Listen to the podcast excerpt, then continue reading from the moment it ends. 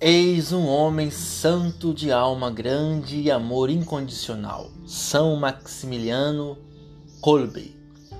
Homem pobre de bens materiais, ofereceu sua maior riqueza à vida em favor daquele pai de família condenado à morte. Trocou de lugar com ele e foi condenado a morrer por inanição de fome. Mesmo Nesse estado de sofrimento, consolava a outros condenados à mesma forma de morte. Cumpriu o Evangelho de modo profundo, oferecendo a vida e libertando aquele pai de família que tinha esposa e filhos para cuidar.